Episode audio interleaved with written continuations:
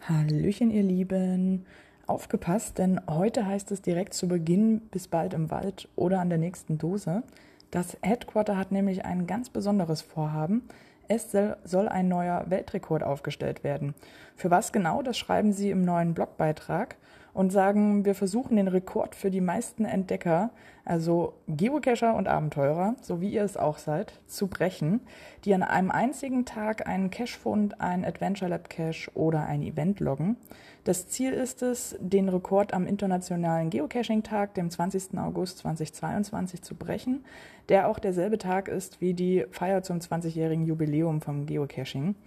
Der aktuelle Rekord liegt bei 126.833 Entdeckern, also Geocachern, die an einem Tag einen Cache gefunden haben.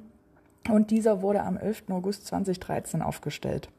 Also auf ein neues, geht alle am 20. August raus und betreibt das schönste Hobby der Welt. Mehr Infos und den Blogbeitrag findet ihr wie immer in der Infobox. Und ja, ich freue mich auf das Vorhaben und hoffe, das wird uns gelingen. Also, bis bald im Wald.